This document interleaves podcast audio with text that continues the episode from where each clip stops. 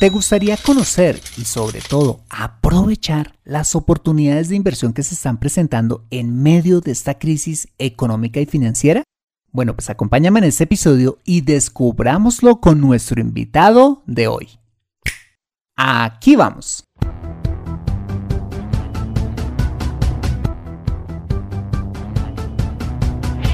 Bienvenido a Consejo Financiero el podcast de finanzas personales donde aprenderás a manejar inteligentemente tu dinero, salir de deudas, tomar buenas decisiones financieras y alcanzar una prosperidad sólida y duradera. Consejo Financiero son finanzas personales prácticas para gente como tú que desean transformar su futuro financiero. Bienvenido a bordo.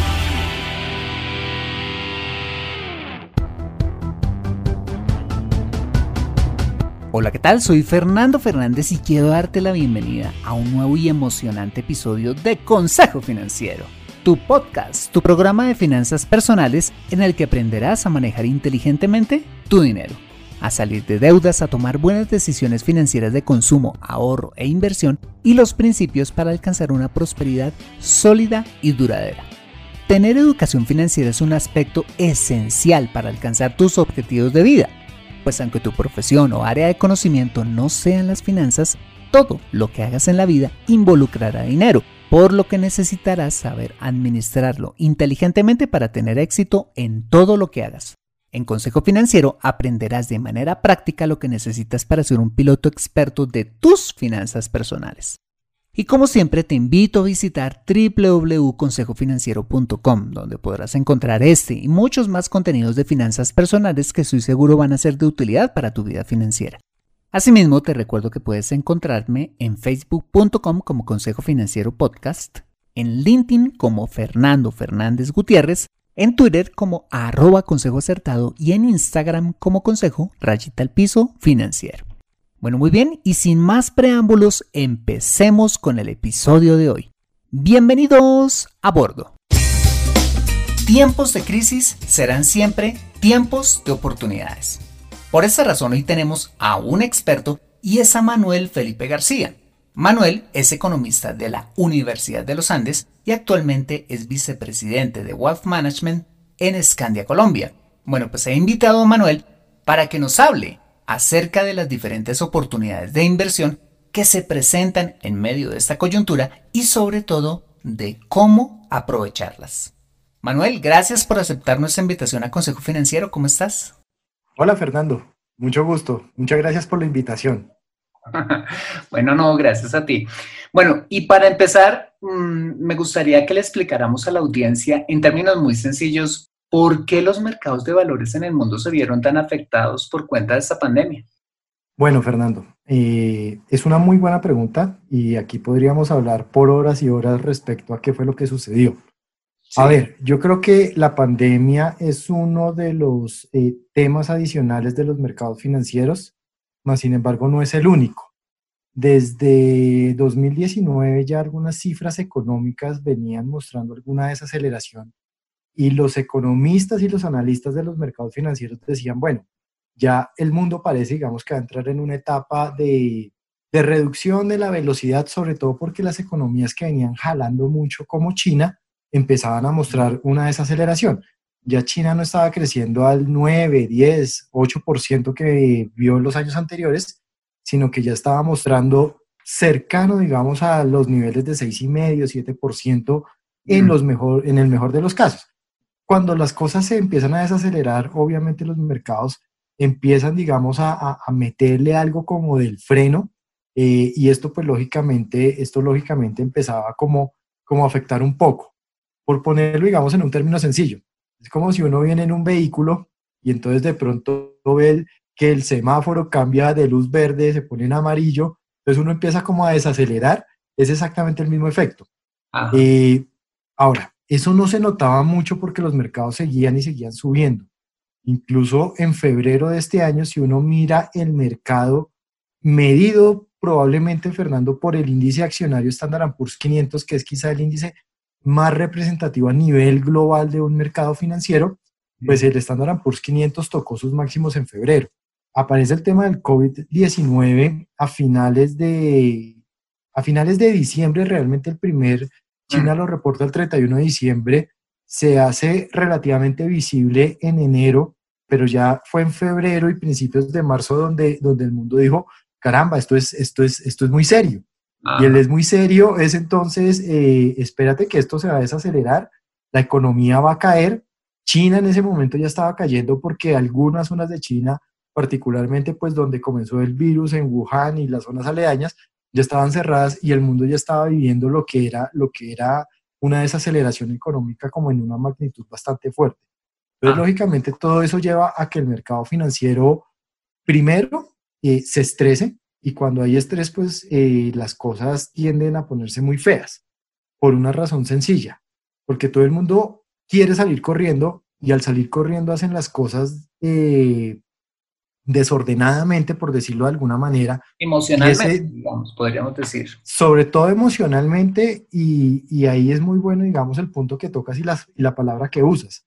Eh, cuando uno hace las cosas emocionales, eh, pues el ser humano sale corriendo. Y el miedo en el ser humano, el miedo en el ser humano es bastante fuerte. ¿Por qué? Básicamente porque el miedo está asociado a un instinto muy, muy viejo que tenemos los humanos, pues muy antiguo, es, mejor la palabra, la palabra correcta, que es el miedo, digamos, a, no caer presa, digamos, eh, ser la comida de alguna fiera salvaje, que eso era lo que nos sucedía, digamos, a los antepasados, a, nuestros antepasados. Ese miedo eh, se expresa, digamos, en pelea o corre, pero realmente los humanos no hemos sido muy dados a pelear eh, con algo desconocido o con algo que excede, digamos, nuestras capacidades porque los humanos finalmente no somos unos, unos animales, digamos, que estemos diseñados para la pelea. O sea, no tenemos, no tenemos garras, no tenemos velocidad, no tenemos visión nocturna, no tenemos capacidad de parar, por ejemplo, los latidos del corazón a, poca velocidad. Entonces, realmente los humanos estamos diseñados más para pelear. Y no es diferente, digamos, lo que sucede con nosotros en los mercados financieros. Salimos corriendo, salimos corriendo de manera desordenada, y ante el miedo, ante la incertidumbre, eso es lo que magnifica el tema de los mercados. Pasa, digamos, eh, lo que pasó sobre todo durante marzo. Marzo fue un mes terrible. Mm. Llegamos, al, llegamos al 23 de marzo y el 23 de marzo. La bolsa en Estados Unidos sigue, seguía cayendo y desde ese día lo único que ha hecho es rebotar. El 23 de marzo ha sido el mínimo, digamos, que ha alcanzado la bolsa en, todo este, en toda esta pandemia eh, o en todo mejor este ciclo de del mercado financiero, entonces toca esperar también a ver qué es lo que va a suceder. Pero eso es, digamos, la explicación. Ya veníamos cayendo, y o ya la economía, no los mercados, la economía valga la pena, digamos, decirlo, y cuando cae la economía, pues lógicamente eso se traduce en una posibilidad de que los mercados financieros caigan y se magnifica obviamente porque lo que hace, o sea, si si el ejemplo, por ejemplo, que les puse del automóvil que se va viendo la luz en amarillo y entonces empieza a desacelerar, lo que hizo el COVID-19 es como si fuéramos en ese mismo vehículo, vemos la luz en amarillo, no solo desaceleramos, sino que además ponemos el freno de mano y entonces la economía se frenó de una y eso es lo que llevó al miedo de los mercados financieros, sobre todo en marzo. Ah, ok. Muy buen resumen. Bueno, pero entonces podríamos decir, como arrancaba yo con este episodio, eh, diciendo que siempre, toda la vida, tiempos de crisis van a ser tiempos de oportunidades. ¿Por qué crees tú que este es un tiempo de oportunidad? Bueno, aquí hay varios eh, motivos. Lo primero es que sí es cierto que tiempos de crisis son tiempos de oportunidad, o pongámoslo, digamos, en otras palabras. Tiempos de desaceleración de los mercados financieros son tiempos de grandes oportunidades. Y uno se puede remitir a la historia y hay, por ejemplo, historia en acciones de Estados Unidos desde el año 1873, probablemente que está documentado el primer crash. Después vienen unos crash por allá de 1911, de 1929, vienen los crash, por ejemplo, de los 70, algo a finales de los 50, si me devuelvo algo cronológicamente. Obviamente está el lunes negro del año 87, la desaceleración de las .com en el 2000, 2001, y más recientemente lo que pasó, por ejemplo, en el año 2008-2009. El tema es que, a ver, si nosotros nos paramos en octubre del año 2007 eh, y se para uno nuevamente en el Standard Poor's 500, que como digo es quizá el índice de referencia más conocido a nivel internacional para medir un mercado, el Standard Poor's 500 estaba alrededor de los 1.500 puntos en octubre del año 2007. Estalla la crisis casi un año después. La crisis fuerte estalla en septiembre del 2008 con la quiebra de las, pues de las compañías estas hipotecarias como Fannie Mae, Freddie Mac. Ocho días después estalla Lehman. Ahí se viene, digamos, una serie de factores con, con otras compañías. Y entonces, ¿qué sucede? Los mercados caen y caen. Y si yo te estaba diciendo, octubre del año 2007, el Standard Poor's costaba 1.500 puntos, se va uno a marzo del año 2009 y el Standard Poor's costaba 650 puntos. Wow. Más o menos. Eso fue una caída de casi el 60%. Mm. Pero es que mira también, ¿cuánto costó el Standard Poor's ahorita en febrero del año 2020? Más de 3.000 puntos, 3.300 mm. puntos casi. Entonces la persona que entiende como esos ciclos y que entiende, digamos, que las compañías a largo plazo tienen valor y que entiende que por más caída que haya de los mercados financieros, finalmente lo que está, por ejemplo, detrás de un índice accionario son compañías, son compañías de largo plazo que viven, que venden, que crecen, que hacen fusiones, que hacen adquisiciones, que sacan nuevos productos, que innovan, etcétera, pues uno realmente dice es una, es una, es una oportunidad. Obviamente el que compró, el que compró el índice accionario Standard Poor's octubre del 2007 a 1500 puntos, vio esa caída, pero se aguantó, digamos, todos los años siguientes, pues se ganó, pongámosle mal contado, el 100%, porque llegamos a 3000 puntos. Exacto. Pero el que pero el que compró a 600 puntos o a 650 puntos o a 700 puntos y lo vio en 3000 no se ganó el 100%. Ganó el se ganó, se ganó el 500%. Eh, entonces mucha gente sale corriendo y dice, no, es que esta vez es diferente, esto se va a acabar. No, no se va a acabar. O sea, realmente, mira hoy, Fernando, el Standard Poor's 500. Las cinco posiciones más grandes del Standard Poor's, que es un 25% de todo el Standard Poor's, son Microsoft, Amazon, Apple y las dos de Alphabet. Alphabet, que es, digamos, como la matriz de Google. Alphabet A y Alphabet B. Pero realmente son compañías que uno dice el mundo se va a acabar. No, o sea, y son compañías que lo pueden hacer mejor en, este, en esta crisis. Amazon, pues nadie le cabe duda de que, de que, digamos, el comercio electrónico va a ser uno de los grandes ganadores durante los próximos años. Entonces, si la gente entiende, digamos, como estas dinámicas de los mercados financieros, encontrará que siempre van a haber oportunidades y son oportunidades muy interesantes. Lo malo, Fernando, lo malo es que cuando tú miras cifras, eh, y esto no es, digamos, eh, Manuel García, esto, por ejemplo, son análisis que ha hecho eh, managers como Newberger Berman o bancos de inversión como JP Morgan, un inversionista promedio en Estados Unidos, o no en Estados Unidos, un inversionista promedio obtiene rentabilidad efectiva anual en promedio algo menos del 2%. Mm. Y la bolsa, digamos, en promedio, en periodos de 20 años, obtiene 6, 7% de retorno promedio. Y si uno se va a otros activos, obtienen un poco más, algunos un poco menos. El tema es que siempre el inversionista, por todos los cálculos que han hecho estos managers, obtiene menos rendimiento que los activos individuales. La gente dice, pero ¿cómo es posible? Y es mm. posible porque salimos corriendo cuando las cosas caen y entonces tendemos a esperar, a esperar, a esperar a ver qué es, a ver si la tendencia es sostenible cuando están creciendo. Y entonces aquí salimos rápido y salimos, qué pena la palabra, salimos como se dice en Colombia, cascados. O sea, pues salimos, digamos, cuando no tenemos que entrar. Y ya cuando aquí nos dejó el tren. Y nos dejó el tren porque siempre estamos esperando a ver si ese es el momento correcto, a ver si vuelven a caer en vez de, en vez, digamos, de aprovechar. Entonces, las oportunidades siempre se han dado. Por más fuerte que hayan sido las caídas o también, como se llaman en el mundo financiero, las correcciones de estos mercados financieros, siempre han existido oportunidades. Que algunas compañías fallan, sí, pero realmente la historia a largo plazo, y por eso, por eso repito, Fernando, para todos, digamos, los que nos están escuchando el, el día de hoy, Siempre desde el año 1873 la historia ha sido creciente de los índices accionarios, no solo en Estados Unidos, sino a nivel global. Yo me centro mucho, Fernando, en, Estados Unidos porque es el índice de más historia, quizá porque es el más conocido, pero realmente esto se repite a gran escala en la mayoría de mercados financieros.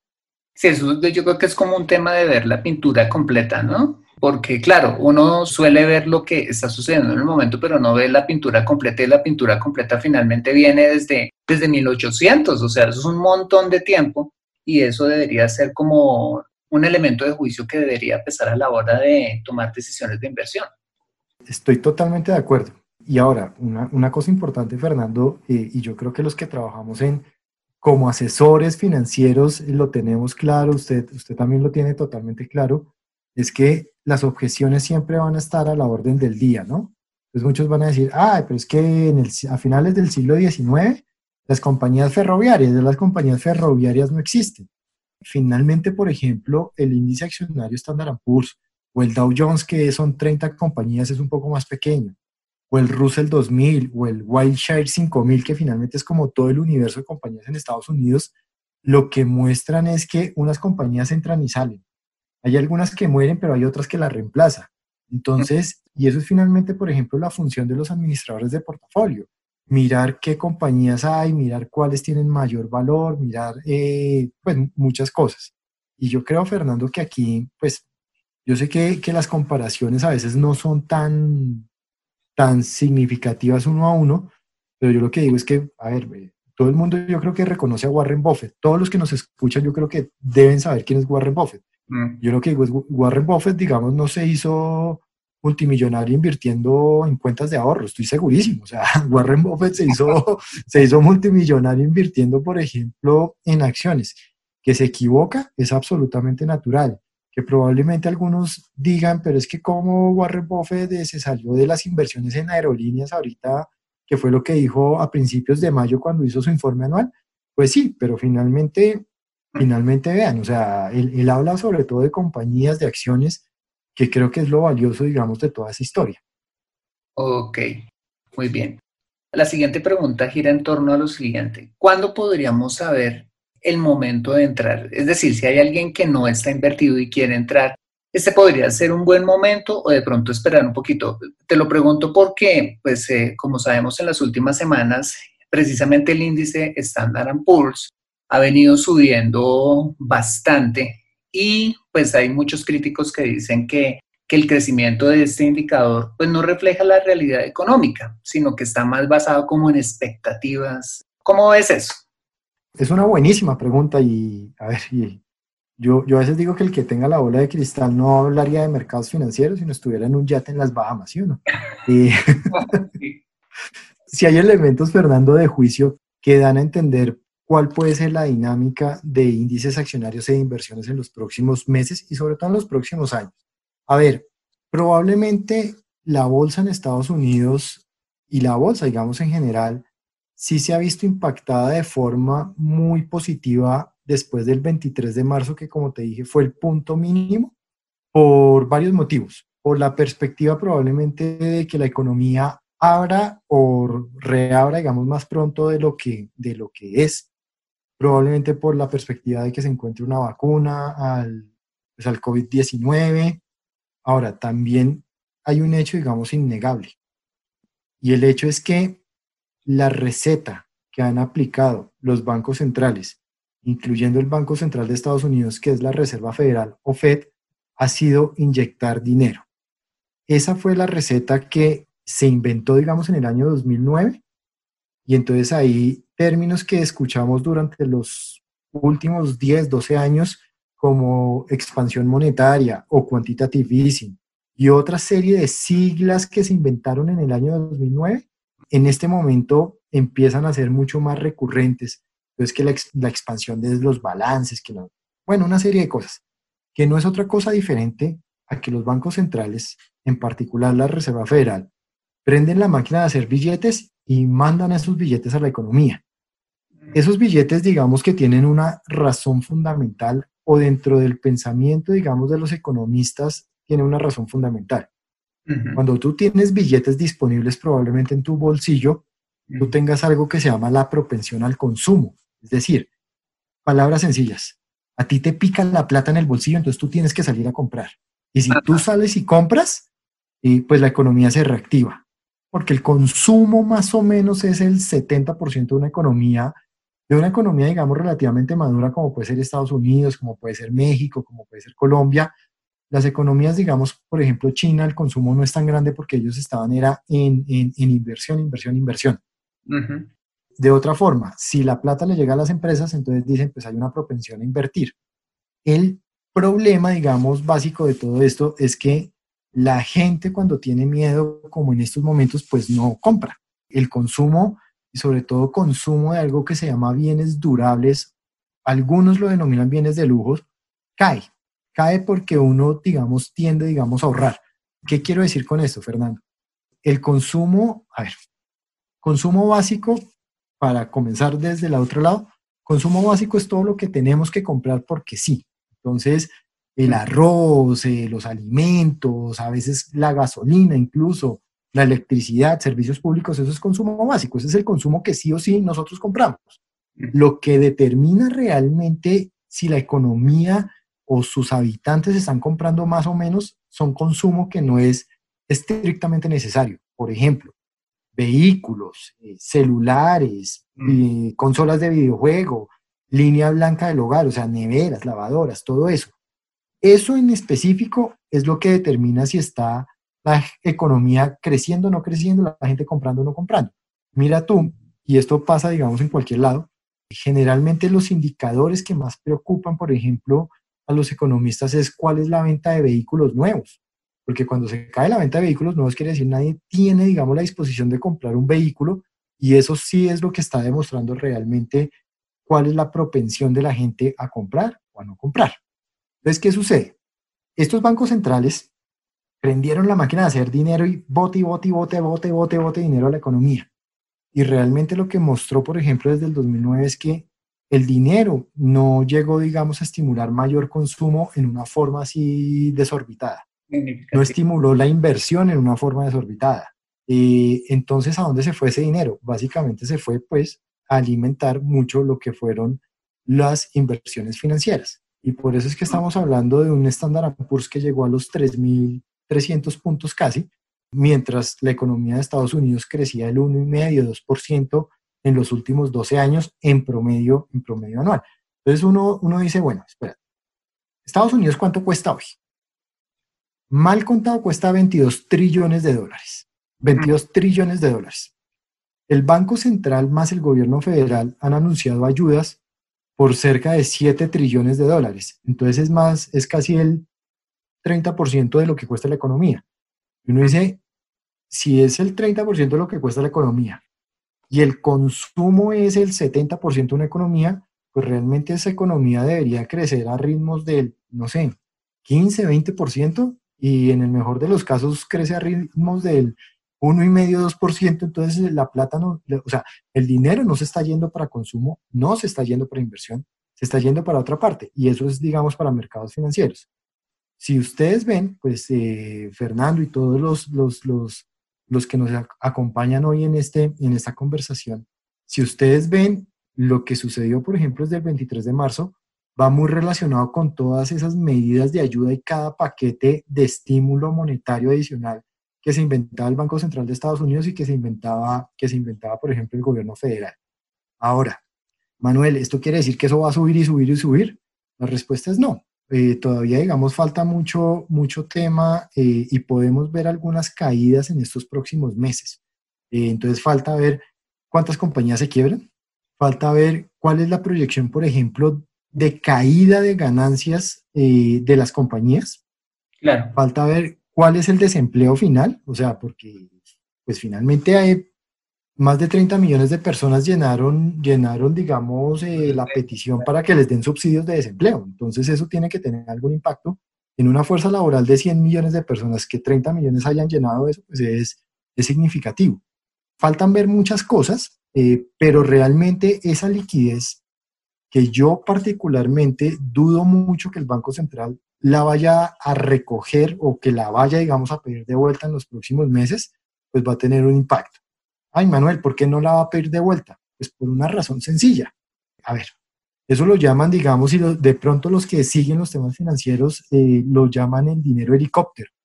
pero no es que el presidente de la Reserva Federal ni el, secretario del Tesoro de Estados Unidos se suban en un helicóptero y voten billetes así como de la nada, no. Eso, eso, solo, eso, eso, ese dinero lo han dado a cambio de algo. Y a cambio de algo ha sido bonos del Tesoro norteamericano, bonos corporativos, y empezó, por ejemplo, el Banco Central de Estados Unidos a comprar unos instrumentos que se llaman ETFs, que son unos instrumentos que replican algunos índices, pero que se transan en bolsa como, como una acción. Entonces, eh, si uno ve, el tema es que si el que piense, digamos, que, que, el, que el Banco Central en Estados Unidos va a empezar a tomar el dinero de vuelta, pues también va a tener que empezar a pensar que va a entregar tesoros, digamos, de vuelta al mercado. Eh, pues tesoros son, digamos, los bonos, los bonos del gobierno federal norteamericano. Y eso no va a suceder. No va a suceder porque eso incrementaría las tasas eh, y al incrementar las tasas, cuando se necesitan tasas bajas per se en la economía para que se recupere, pues no tiene sentido. Entonces, es, digamos, totalmente razonable que ese dinero siga dando vueltas por ahí por el mundo. Eso, eso todavía no hemos contestado cómo invertir, pero es el, es el sustento, digamos, para pensar en qué invertir, porque pegarle un momento exacto de inversión es muy difícil. O sea, la persona que hubiese tenido, no sé, y 100 dólares para invertir el 23 de marzo y que justo pues esos, ese 23 de marzo dijo, hoy es el día realmente del mínimo en la bolsa, entonces voy a meter los 100 dólares, pues o, muy de buenas o realmente tiene algo que, alguna habilidad y cualidad diferente al resto de seres humanos y a la mayoría de seres humanos. Y eso no, y eso no ha sucedido. Entonces, ¿qué, entonces, ¿qué pasa? Que mucha gente, digamos, en estos momentos de turbulencia, sabe que hay oportunidad, sí. ¿Qué día es el día exacto para invertir? Pues no, no se sabe. Entonces mucha gente lo que hace es algo que es una teoría muy vieja, digamos, financiera que se llama el DCA. El DCA traduce Dollar Cost Average, digamos, extrapola para todos los demás activos financieros, pero es probablemente compre un pedazo hoy, un pedazo en unas semanas o el próximo mes, otro pedazo el próximo mes, y lo que estoy haciendo es no comprar a un solo precio, sino comprar varios promedios pero que pensando que existe la oportunidad, pues eso puede llegar y subir y, darme muy buenos resultados. Esa es como la forma en que, en que muchas personas invierten. Ahora, Fernando, no sé si la siguiente pregunta, ¿en qué invertir? Porque es que una cosa es cómo y la otra cosa es en qué, ¿no? Son cosas relativamente diferentes. Ajá. No, precisamente para allá iba. Bueno, pues entonces podemos concluir que es una ilusión poder llegar a, comprar en el punto más bajo de, digamos, de una situación económica porque es, es completamente imposible. Entonces, pues me parece una alternativa interesante lo que tú decías en cuanto al DCA, en ir haciendo compras en periodos diferentes, de tal manera que, pues, en aquellos que no me favorezcan mucho, pues bueno, digamos que no estoy invirtiendo tan mal, pero en aquellos que sí, ahí voy a ganar, digamos que como que esos, esos momentos me van a compensar los otros, ¿no? Entonces, creo que esa sí sería, es decir, o sea, pese a que en ese momento pues hay una expectativa de, pues, de un crecimiento basado en expectativas en el mercado de valores en Estados Unidos, igual podría ser interesante arrancar ya, no con toda, pero sí en forma gradual, sería más o menos la conclusión, ¿no?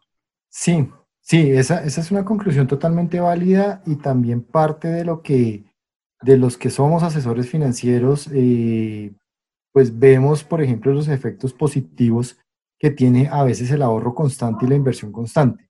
Eh, sin ir más allá, por ejemplo, las personas que tienen un ingreso recurrente, por ejemplo, salarial, pero puede ser, digamos, ingresos de otras partes, pues cada vez, por ejemplo, que les llega el salario, dependiendo, digamos, pues cada país tiene sus particularidades, pero por ejemplo, digamos, en Colombia el salario tiende a ser mensual. Entonces, muchos decimos, mire, por favor, de mi salario, eh, un pedacito, entonces que se vaya inversión cada mes. Entonces, en el mes de mayo se fue un pedazo, en el mes de abril otro pedazo, en el mes de abril, marzo, y se van a seguir yendo pedazos, pues, en junio, julio y así sucesivamente. Ahí yo, ¿qué estoy haciendo? Ahí yo estoy comprando, digamos, a precios diferentes. Cuando uno ve eso, en el agregado y en el largo plazo o mediano plazo, porque ni siquiera tiene que ser muy largo plazo, yo vi los resultados positivos y los efectos positivos de esa estrategia. Ahí eso tiene, digamos, dos componentes básicos. Lo primero es que efectivamente compré a precios diferentes, entonces en el promedio compré a muy buenos precios. Pero lo segundo, y esto ya no es de, economía y finanzas, sino ya es un tema mucho más psicológico, es que, por ejemplo, cuando yo le digo a mi pagador, que en este caso particular, pues es mi compañía, y le digo a mi compañía, oye, quítame, digamos, ese pedazo y mándalo, mándalo a, a mi inversión, a mi ahorro, eso tiene un efecto muy positivo, porque yo finalmente estoy actuando de una forma que muy probablemente de otra forma no lo haría. Y es que si a mí me llegasen 100 pesos y yo digo, no, yo tengo la disciplina de mandar 10 pesos para el ahorro, probablemente no. Yo prefiero que mi pagador me los mande directamente y yo solo recibir 90 y con eso ya como que mi cuenta mental es con 90 tengo que vivir. Entonces esos son, digamos, esos pequeños tips que creo que ayudan y ayudan bastante porque sí, digamos, pues hay mucha evidencia eh, histórica, mucha evidencia, si se puede llamar así como científica de planeación financiera personal de que esa es una forma correcta realmente de hacer las cosas. No, ok, perfecto. Y ahora sí la gran pregunta. ¿En qué tipo de activos financieros le recomendarías a nuestra audiencia hacer? ¿En dónde invertimos? ¿Dónde metemos esa, esa, eh, esos primeros dolaritos? No sé, ¿en qué sectores? ¿En qué regiones? Porque, bueno, pues claramente ya vemos que Estados Unidos está un poquito alto. Bueno, ¿qué opinas? Esa es la pregunta del millón, sin embargo, también acá hay como muchos elementos que uno dice, bueno, pueden, pueden ser, digamos, significativos. Lo primero, ¿Estados Unidos está alto? La respuesta es sí, pero también uno piensa que las acciones y las compañías de largo plazo en Estados Unidos van a tener valor y que los índices accionarios van a seguir subiendo. Yo sin jugarme, pues no es jugarme, sino realmente es mucho más como sin ser como la verdad revelada, lo que muchos inversionistas dicen y muchas casas de inversión, etcétera, es ¿dónde hay valor, por ejemplo, ahorita en Estados Unidos? En bonos investment grade, que son bonos grado de inversión corporativos, y a mediano plazo en las acciones. Y las acciones, digamos, tienen la razón de ser. Yo les decía, Fernando, las cinco, digamos, principales posiciones del Standard Poor's son compañías tecnológicas. De acuerdo. Quizá obviamente esto es discutible, pero quizá, digamos, la compañía que como que difiere un poco ahí de, la parte tecnológica es Apple, pues porque Apple vende, tiene también un componente muy fuerte de vender, de, vender, digamos, el empaque físico a diferencia de todas las demás. Entonces, de pronto Apple es la única como que dice uno no es, no es igual a todas las demás, pero finalmente las compañías tecnológicas pues van a salir muy fortalecidas de este periodo que estamos experimentando según las conclusiones. Entonces, digamos que las acciones en Estados Unidos tienen, tienen un muy buen, pues lucen, lucen bastante bien.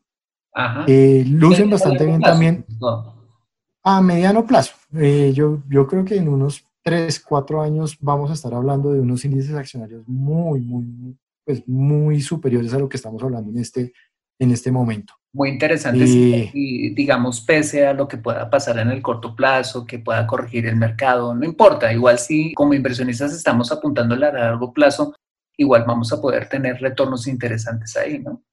La respuesta es sí, la respuesta es sí, y ya también te doy la segunda parte de la respuesta y volvemos a este primer punto porque es importante. La segunda parte de la respuesta tiene que ver con que yo soy muy positivo, particularmente con lo que se denominan países emergentes. Países emergentes son los países de América Latina, son los países eh, de Europa del Este, es algo de Asia, no, algo de África y especialmente Asia. Eh, y soy muy, muy positivo por una razón sencilla, porque yo particularmente creo que todo ese exceso de dólares que se ha botado a la economía en Estados Unidos, tarde o temprano van a buscar mejores rendimientos y esos mejores rendimientos van a hacer que lleguen dólares a economías como Colombia y por ende esos dólares en muchas ocasiones se van a ir a alimentar los mercados financieros locales. ¿Quién está mejor posicionado en este momento de todas las regiones? Sin lugar a dudas, Asia. Asia, digamos que a diferencia, por ejemplo, de América Latina, tiene unas cuentas fiscales mucho más sólidas, eh, sus gobiernos tienen cuentas fiscales mucho más sólidas, eh, y eso pues los posiciona bastante bien de cara a las inversiones. Yo también soy partidario, por ejemplo, que un país, en este caso como Colombia, puede hacerlo bastante, bastante bien. Y de hecho, lo que estamos viviendo me recuerda mucho, en el caso, por ejemplo, particular colombiano, lo que sucedió en el año 2002 al año 2006, donde la bolsa pues tuvo un incremento sustancial. En esos cuatro años estamos hablando de que la bolsa de Colombia creció más del 900% en cuatro años y el peso colombiano ganó valor frente al dólar en más del 40%. Para mí no es muy loco pensar y sobre todo creo que ese exceso de dólares que está en el mundo desarrollado, particularmente en Estados Unidos, van a venir a buscar mejores inversiones. ¿Y por qué mejores inversiones? Pero Manuel, si la bolsa en Estados Unidos va a crecer, la respuesta es sí, pero es que hay unos jugadores, hay unos jugadores grandes e importantes como los fondos de pensiones norteamericanos que tienen que buscar desesperadamente una tasa de retorno relativamente sólida, si lo podemos llamar conservador, y que realmente tenga un retorno bueno. A ver si desarrollo un poco más la idea para que, para que todos entiendan. Mira, el otro día leí un artículo muy interesante de un analista que se llama Lance Roberts. Lance Roberts decía, al día de hoy el déficit de los fondos de pensiones en Estados Unidos es, se calcula entre 5 y 6 trillones de dólares. Tienen un problema sustancial. Eh, los baby boomers, nacidos en la década de los 60, ya se empiezan a pensionar o ya están pensionados. Y si, estas, si los fondos de pensiones norteamericanos invierten en sus propios tesoros, pues van a invertir a 10 años a una tasa del 0.7%, lo cual pues no cuadra por ningún lado. De ahí viene el desfinanciamiento. Okay. Invertir el, invertir el 100% de su portafolio en acciones, pues no lo pueden hacer porque las acciones por definición son volátiles. Me gustan mucho las respuestas de sí. Warren Buffett se hizo rico invirtiendo en acciones, las respuestas también, pero son volátiles, o sea, suben y bajan más que lo que suben y bajan otro tipo de inversiones. Pero en cambio, si ese mismo inversionista del fondo de pensiones norteamericano llegue y dice, uy, caray, espérate, hay bonos y son bonos que en moneda local me dan un 6 o 7% a 10 años, ¿y esos bonos dónde están? Pues en un país como Colombia. ¿Qué hace? Pues trae dinero para acá. El tema es que hoy ese inversionista, supongamos que trae un millón de dólares para ponerlo fácil. Trae un millón de dólares y entonces por ese millón de dólares eh, le dan 3.700 millones de pesos. Pero como van a venir muchos dólares, esa es, digamos, eh, mi expectativa inicial, pues el dólar dentro de algunos años no va a costar 3.700, sino supongamos que va a costar 3.000 pesos. Entonces, este inversionista que trajo dólares a 3.700 pesos, se gana un 6% en un bono a dos años, entonces le da un retorno mal contado, pues 12%, pues con el compuesto le da un poco más. Esos 3.700 millones de pesos que, que, que, invirtió en Colombia, supongamos que se le convierten en 4.000 algo. Y cuando quiera hacer el retorno de su inversión, no va a comprar el dólar a 3.700, sino que va a comprar el dólar a 3.000. Entonces la rentabilidad que va a obtener ese inversionista no va a ser el 12% de la tasa de interés, va a ser más del 30% porque también pudo comprar más dólares con los mismos pesos que tenía invertido. Mm. Y el inversionista que haga, digamos, ese cálculo va a ver que es un buen cálculo y que realmente por ahí puede venir una rentabilidad importante. Dicho eso también, y por eso le dije, tengo que explicar la parte 2 para volver a la parte 1. El hecho por qué muchas empresas norteamericanas lo van a hacer bien durante estos últimos años. Porque si el precio del dólar baja frente a nuestras monedas, frente al peso colombiano, frente al real brasilero, frente al peso mexicano, eh, por poner solo algunas, el peso chileno también, eh, ¿ahí qué va a suceder? Pues que si uno va y mira, de las 500 compañías que están en el índice Standard Poor's 500, la mitad obtiene más de la mitad de sus eh, ingresos de afuera de las propias fronteras norteamericanas. Y por ende, Supongamos el de una compañía como, no sé, PepsiCo. PepsiCo, la mayoría de sus ingresos proviene, por ejemplo, de eh, su operación en Brasil, de vender, digamos, todos los pasabocas, no sé, las marcas de pasabocas, digamos, que ustedes quieran de PepsiCo y de, y de su división, por ejemplo, de bebidas. Entonces, ¿qué pasa? Que los brasileños pagan en reales brasileros, no en dólares. El tema Pepsi en Brasil venden reales, pero manda las utilidades a casa matriz en dólares. Entonces, ¿qué es lo que sucede? Que en los últimos años, con la devaluación que ha habido, digamos, de las monedas latinoamericanas, que el real pasó de 2.55, que el peso colombiano pasó hace unos años de 2.500 a 4.000 pesos, etcétera, etcétera, pues cada vez que una compañía norteamericana iba a comprar dólares para enviárselos a su casa matriz, con las mismas ganancias en moneda local, en pesos colombianos o en reales brasileños, compraba menos dólares y por ende su casa matriz reportaba menos utilidades. Pero en la medida en que las, eh, digamos, monedas eh, emergentes, y esto sucede para todo. Sucede, bueno, el yuan chino, algo más o menos, pero es que allá está dentro de una banda cambiaria, pero va a suceder para el won coreano, va a suceder para el eh, tailandés, va a suceder, digamos, para muchas monedas. El tema es que entonces van a comprar más dólares con esas monedas y por ende las utilidades de las casas matrices van a crecer y por eso las, las, las compañías gringas pueden tener unos balances, digamos, mejores durante los próximos años. Entonces, si uno lo ve es como un ciclo completo, que donde realmente eh, se dé, pues entonces va a beneficiar a las acciones en Estados Unidos y a los países emergentes. A los países emergentes estoy seguro, pues parte, digamos, de mi, de, mi, de mi teoría particular es que los países emergentes van a ser los mayores beneficiados de este nuevo ciclo que se avecina durante los próximos años. Ok, o sea, podríamos decir que acciones emergentes eh, podrían ser una excelente opción de inversión en el, en el sí. Acciones emergentes y sobre todo acciones asiáticas serían una opción de inversión excelente. Las acciones locales son una opción excelente y los bonos locales son una opción excelente. Eso, si la teoría cuadra, pues son excelentes. Ahora, Fernando, que no se nos olvide, por definición los países emergentes somos más volátiles. ¿Por qué? Porque la gente nos percibe con mayor riesgo. Entonces acá hay mayor riesgo político, la respuesta es sí. Y sobre todo en América Latina el riesgo político está a la orden del día. Mm. Entonces, eh, no sé, pues a mucha gente le asusta, por ejemplo, lo que puede suceder, por ejemplo, con las medidas de AMLO en México, ¿sí? O sea, que a veces da unas medidas como que mis amigos mexicanos, me, o sea, como que uno les dice, bueno, ¿y y esa medida de AMLO sobre el petróleo y sobre no sé qué, o, sea, como, no sé, o sea, sí, eh, a mucha gente le, le estresa, por ejemplo, eh, Bolsonaro en Brasil, que, o sea, que Brasil ha cambiado de como de la izquierda a la extrema derecha y, y ahí en un limbo.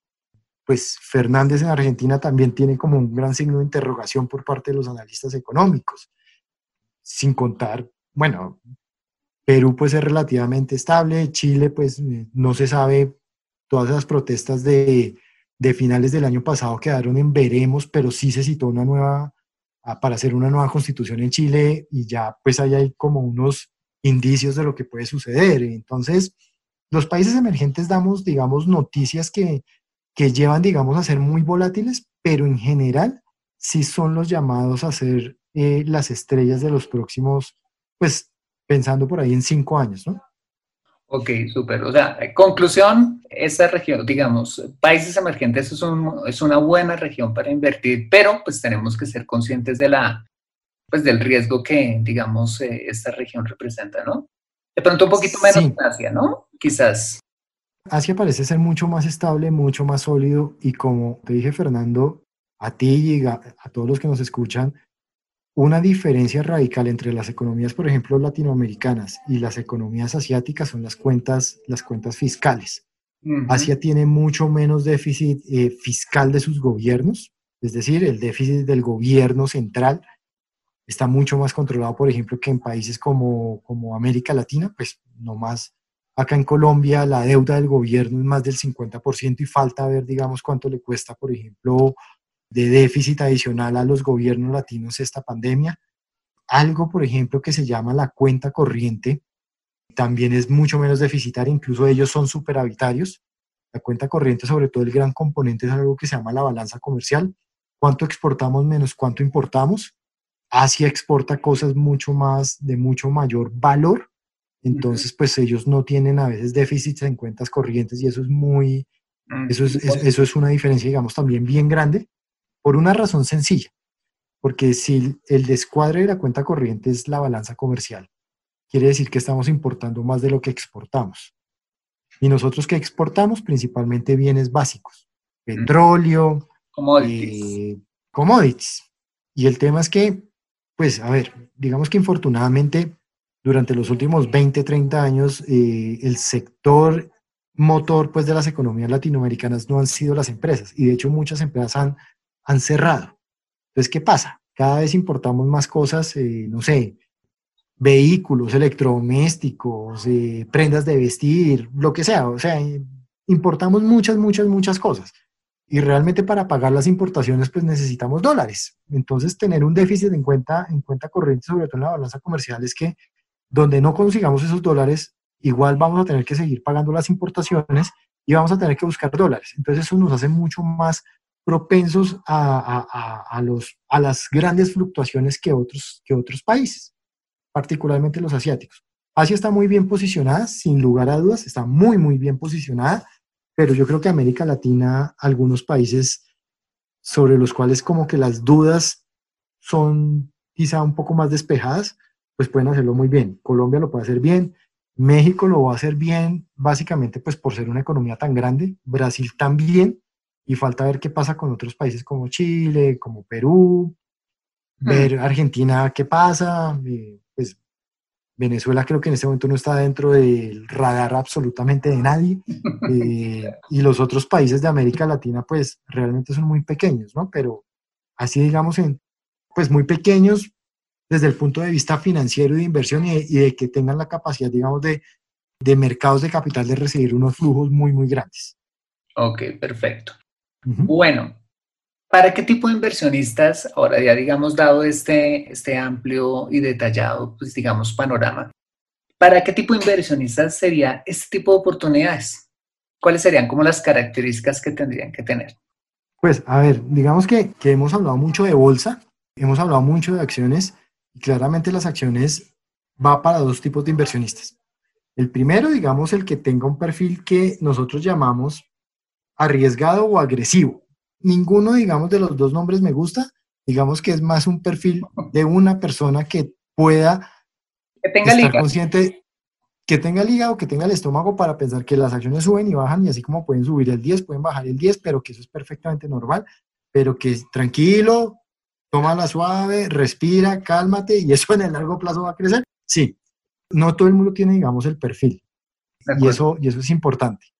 También se asocia mucho las inversiones en acciones, por ejemplo, con gente relativamente joven. Y esto tiene una razón de ser.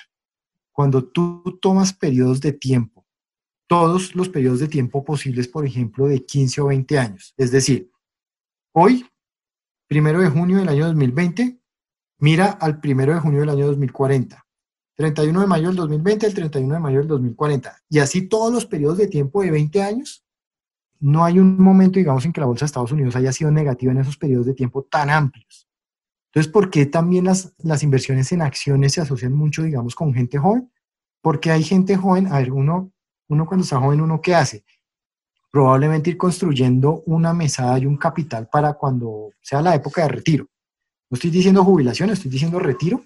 Y generalmente las épocas de retiro son de 30, 35, 40 años en el futuro. Entonces, esos periodos de tiempo así largos sirven mucho porque yo digo, compro hoy acciones y si dentro de 20 años entonces el índice accionario estándar pues no está en 3.000, sino está en 20.000, pues obviamente hice una muy buena rentabilidad y a pesar, digamos, de todas las fluctuaciones del caso. Entonces se asocian mucho con personas jóvenes, pero no es excluyente. O sea, también hay personas adultas que yo he visto que les gustan mucho las acciones. Aquí hay una cosa, Fernando, que creo que siempre se ha mal interpretado y es que mucha gente dice, es que como tú ya te vas a jubilar, entonces ponte muy conservador. Muy conservador es invierte, por ejemplo, en bonos y cosas. Y la respuesta es no. O sea, pues la edad de jubilación varía en cada, en cada país. En Colombia está alrededor de los 62 años para los hombres. Pero si yo me pongo, si uno se pone, digamos, a mirar con, con exactitud qué es lo que sucede, de los 62 años que yo me jubile hasta los más de 90 que probablemente uno fallezca, pues hay un espacio de tiempo de 30 años y uno tiene que pensar en los recursos que uno acumuló para la etapa de jubilación en diferentes etapas. Los de corto plazo que voy a necesitar los meses después de que me jubile para cerrar mi brecha Eh, los que tengo que usar dentro de 10 años, eh, cuando ya necesite probablemente recursos más asociados a temas de salud que a temas, digamos, de entretenimiento puro. Y los recursos, por ejemplo, de más largo plazo para suplir las últimas etapas de la vida. Entonces eso también cuadra inversiones, digamos, diferenciadas eh, en diferentes como cajas para diferentes etapas de mi etapa de jubilación. Pero clarísimo, Fernando, digamos que las acciones son para las personas que tengan el hígado, como usted lo dijo, que aguanten, digamos, las fluctuaciones, pero que realmente sepan, entiendan, estén conscientes y sobre todo que no salgan corriendo cuando las cosas se ponen mal. Porque nadie, nadie, a menos que es el que haya salido corriendo, nadie, digamos, ha visto que la bolsa que cueste algo caiga a cero y se quiebren a todas las compañías al tiempo. Eso no ha sucedido. Nunca. Obviamente, si tú no te sientes tranquilo con acciones, pues hay bonos, bonos de muy buena calidad, y bonos que tienen unas tasas muy atractivas y que realmente un manager pues puede hacer una labor bastante buena escogiendo los mejores bonos, poniéndolos en una canasta y, que tengan pues un valor muy grande para ti. Esos son como los dos perfiles, más o menos. Y también yo diría que también aquellas personas adultas, no necesariamente digamos jóvenes, que tienen el, digamos, el perfil de inversionista arriesgado, sino también que tenga un horizonte de inversión, no sé, mínimo tres años quizás de inversión. Sí, sí, puede ser, puede ser tres años, puede ser un poco más. Y ahora, aquí digamos el tema de inversiones es, es totalmente claro, Fernando. Mucha gente dice, es que yo necesito mi plata para poder hacer ciertas cosas. Y la respuesta es sí pero a menos de que tengas un proyecto específico dentro de tres años, muy probablemente no necesites todos los recursos durante tres años. Necesitas una parte. Es que en tres años voy a, no sé, la gente joven, eh, quiero probablemente, no sé, después de esta pandemia, si todavía eso siga siendo, digamos, una motivación grande, quiero irme a estudiar al exterior. Bueno, bueno, para tres años. Mm. ¿Eso cuánto te cuesta? Tanto. Listo, pero ya tienes un objetivo específico. Pero ya personas un poco mayores que me dicen, tengo un proyecto a tres años, listo, ¿te va a consumir todos los recursos? No. Ah, bueno, entonces ese no es que quiere decir que hay algunos recursos que incluso pueden ser a más largo tiempo. Entonces, miremos muy bien cada objetivo de inversión, lo que vas a hacer dentro de un año, lo que vas a hacer dentro de tres, lo que vas a hacer dentro de cinco. Y si realmente no le puedes poner un nombre específico a ese proyecto dentro de cinco años, como puede que sí, puede que no. Entonces, pues tampoco te sesgues a que vas a necesitar todos los recursos en cinco años porque, pues, porque puedes perder oportunidades que pueden ser muy valiosas eh, si piensas a un poco más largo plazo. Ok, perfecto. Si una persona dice, listo, me va a animar a invertir, digamos la mayoría pues están en Colombia, en México, en Argentina, en países como Perú, en España, a veces cuando escuchan a alguien así experto como, como Manuel dice, no, pues ese tema de las inversiones en acciones es para gente que tiene mucha plata, o sea, gente millonaria y todo lo demás. Pero realmente, y lo que en muchos episodios de, este podcast yo le he dicho a la gente es que invertir en el mercado de valores está hoy en día al alcance de todo el mundo. Entonces, una persona que nos escuche en cualquiera de esos países, incluso también en Estados Unidos, pues ¿a dónde va? Eh, ¿Cómo se asesora? ¿A qué tipo de compañías? ¿O puede entrar independientemente a una página de internet? ¿Por qué no nos cuentas un poquito acerca de eso? ¿Cómo se puede acceder a este tipo de inversiones financieras? Bueno, pues esa es una buena pregunta. Obviamente cada país tiene sus particularidades, cada país tiene sus instituciones, cada país tiene su regulación financiera pero digamos que opciones hay, hay, hay, hay múltiples. A ver, en casi todos los países es recurrente, por ejemplo, que, que existan temas, por ejemplo, como de administradores de inversión. Eso ponle, digamos, el país que quieras, pero en casi todos existen, digamos, administradores de inversión. Buscas en, en, una página de internet, Google, administradores de inversiones México, administradores de inversiones Colombia, y te sale y te despliega toda la lista. Lo mismo sucede, digamos, en, en Estados Unidos e incluso hay muchas facilidades ahora para invertir en, en plataformas eh, electrónicas, eso también, eso también existe. Ahora, aquí hay algo que yo también hago mucho énfasis. Más allá de la inversión, una cosa es el retorno bruto y una cosa es el retorno neto. Y el retorno neto no simplemente lo mires como, como el fee administración, que le estás pagando al administrador profesional de inversiones. sino también haz toda la evaluación, y esto te lo recomiendo, sé que suena a veces aburrido, porque mucha gente le parece aburridísimo, pero también mira, por ejemplo, con tu asesor financiero, cuál es el impacto que tiene en impuestos esos, esos retornos y cada instrumento de inversión. Y aquí, por ejemplo, pues Fernando, Fernando digamos que, que, que es un asesor financiero, sabe muy bien de qué estamos hablando porque en Colombia en particular existen vehículos que te pueden optimizar incluso tributariamente y te hacen la inversión mucho más eficiente de lo que podría, de lo que podría ser si no conocieses el impacto en impuestos. Sé, porque como te digo, pues también eh, tengo amigos mexicanos y, parte, digamos, de, de, pues de la compañía, por ejemplo, para la que trabajo, pues también tiene, eh, tiene operación en México que también en México hay unos vehículos que te permiten, por ejemplo, alguna eficiencia tributaria. En Estados Unidos también toca eh, ver muy bien. En Estados Unidos, ¿por qué? Porque en Estados Unidos, por ejemplo, los bonos municipales no tienen, por ejemplo, los beneficios tributarios de los bonos eh, del Tesoro norteamericano. Pero como te digo, un bono del Tesoro norteamericano, piénsalo muy bien, porque invertir a 10 años al 0,67, pues como que, dice, no, es muy como que no me cuadra. Pero en cambio las acciones sí. Lo que pasa es que las acciones en Estados Unidos pues pueden tener unos dividendos que pueden ser muy altos. Eh, entonces es que busques realmente, realmente eh, en muchas partes, eh, pues esos asesores financieros o asesores de inversiones o financial planners, digamos que ponle el, nombre que quieras en cada país, pero que realmente saben y te pueden guiar muy bien en el proceso, en el proceso de, de inversión algo fundamental es que te quites de la cabeza de, eh, de que toca tener mucha plata para, invertir. La mayoría de países, te, digo, digamos en Colombia, la inversión comienza, creo que el mínimo, los fondos admiten como desde el equivalente como a 30 dólares, esa es la inversión mínima. Obviamente entre más, pues mejor, pero pues así se comienza. Entonces, si hoy tienes 30 y el próximo mes 30 y así sucesivamente, pues ya al final de un año vas a tener más de 400 dólares invertidos. Eh, pues además por los rendimientos y todo, y, ya es significativo. Y en la medida probablemente en que, en que vayas pudiendo, pues y te vas emocionando, haz las inversiones. Eh, obviamente lo que pasa es que, y aquí Fernando, pues es, es, singular, o sea, si yo voy a uno de los grandes bancos, por ejemplo, de banca privada en Estados Unidos, con mis 100 dólares para invertir, pues el banquero, el banquero privado te va a decir, no, o sea, yo tengo un mínimo de inversión de 5 millones de dólares. Entonces, pues obviamente uno tienes que buscar, buscar digamos, la, la plataforma, el asesor de inversiones que, que te pueda guiar, digamos, de, desde, una inversión, desde una inversión pequeña. Esto hay para todos. O sea, vuelvo otra vez al tema de Warren Buffett porque creo que es que todos lo conocemos.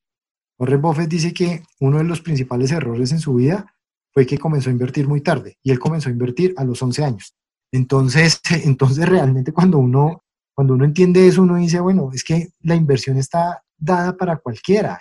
Mm. Pero eso sí, asesórate muy bien de cuáles pueden ser los impactos en impuestos, porque incluso los impuestos te pueden llevar a resultados totalmente diferentes a los que simplemente nos dicta la teoría, la teoría financiera. Y también yo diría que es importante también mirar en cada país aquellos asesores de inversión pues estén regulados por el organismo, digamos, que cuida competente de y todo de, su país, ¿no? Que también se encuentra por se encuentra por internet muchos muchos pseudo asesores de inversión que mm, digamos no hacen las cosas de la forma más transparente y ofrecen cosas que realmente no son ciertas, ¿no? Entonces, eh, tener, digamos, la monitoría de parte de, pues, del organismo de control de cada país, pues es, es garantía, ¿no? De esos asesores de inversión. Sí, y también, pues acá, acá Fernando, si, si vale la aclaración, pues obviamente parte importante de todo esto es que, a ver, te lo pongo, digamos, en, lo siguiente. Eh, hay mucha gente, porque conozco, digamos, los casos, que para comprar un vehículo van a todos los concesionarios y comparan todas las fichas técnicas disponibles por internet y lo que quiera, pero para hacer una inversión, buscar, digamos, lo que te dice un asesor o algo, ahí sí, nada. Entonces, realmente, y esto... Sí, nos da pereza. sí, nos da pereza, son decisiones importantes y creo que, que, que, finalmente todo el negocio de inversiones está sustentado sobre algo que es, pues que es como los deberes fiduciarios, que, que, que la fiducia, digamos, viene de confianza realmente que, que, yo creo que para todos los que nos están viendo, eh, es que esa confianza que dice Fernando de estar regulados por el organismo competente, de mirar, de, de todo, pues es lo que hace que realmente tú puedas estar muy, muy seguro de que pues tus inversiones realmente van a cumplir con los objetivos. Mira también, y esto es una última recomendación, que las entidades estén, por ejemplo, vigiladas por, por el organismo respectivo, porque hay muchos casos y han sucedido muchas veces que habían unas entidades que no estaban reguladas o vigiladas, digamos, por los organismos respectivos, y pues lógicamente eso puede llevar a unos resultados que no son los convenientes y los que no queremos. Entonces, esto es un, un tema en el cual sí realmente toca ir construyendo confianza, toca ir mirando, toca ir comparando, pero sobre todo que, que sientas la tranquilidad de que tu dinero está en el lugar en que tiene que estar. Y en buenas manos. Bueno, Manuel, si alguien quisiera ponerse en contacto contigo, ¿en qué redes sociales te pueden encontrar para, para seguirte? Yo tengo varias, digamos que soy sobre todo muy de, yo todavía digo LinkedIn, pero pues eh, las generaciones llaman LinkedIn. Eh, eso es, pues ahí estoy, Manuel Felipe, Manuel Felipe García. Twitter lo uso mucho menos, pero pues también a veces pongo cosas. Eh, ahí soy Manuel García CO, CO por Colombia, Manuel García CEO. Eh, pues estoy en Facebook, también hay Manuel, Manuel Felipe García. en Instagram, lo que pasa es que Instagram es una red mucho más como social que profesional, pero a veces coloco ahí es manuel.felipe.garcía. No tengo nada más. Pues ya es más que suficiente. no, claro, y, pues yo que, que sigo a Manuel, pues ustedes van a poder encontrar ahí todos sus contenidos, sus análisis que siempre son muy relevantes y digamos que muy puestos a la medida de lo que se está viviendo en el momento económico. Entonces, Manuel, pues muchísimas gracias por aceptar nuestra invitación a Consejo Financiero. Esperamos nuevamente tenerte por acá para, para otro tema del momento. No, Fernando, a, usted, a todos los que realmente nos escuchan, a todos los, los, que escuchan este, este podcast y este programa que, que, la verdad es muy, muy, muy interesante, pues realmente eh, un saludo, un gran abrazo.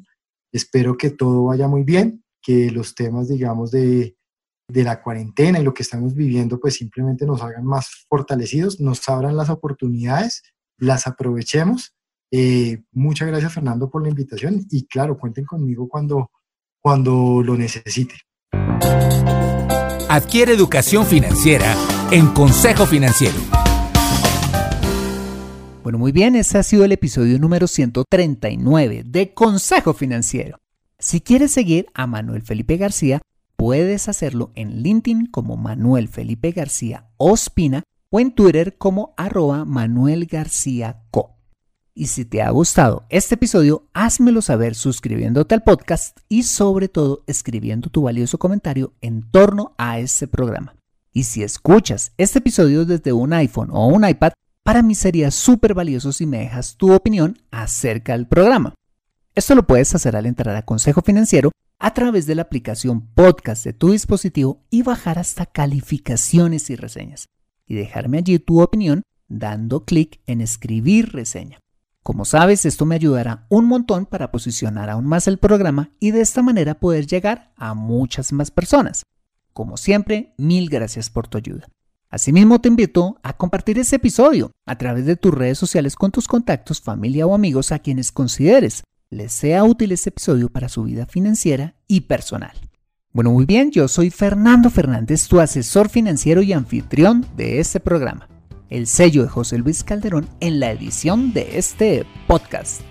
Muchas gracias por compartir tu tiempo conmigo saliendo a trotar con tu mascota, tomando un duchazo, organizando el menú de la semana, donde quiera que estés y recuerda. Consejo Financiero son finanzas personales prácticas para gente como tú que desean transformar su futuro financiero. Buena semana y nos vemos con un nuevo episodio el próximo lunes a las 5 pm hora de Colombia. See you later.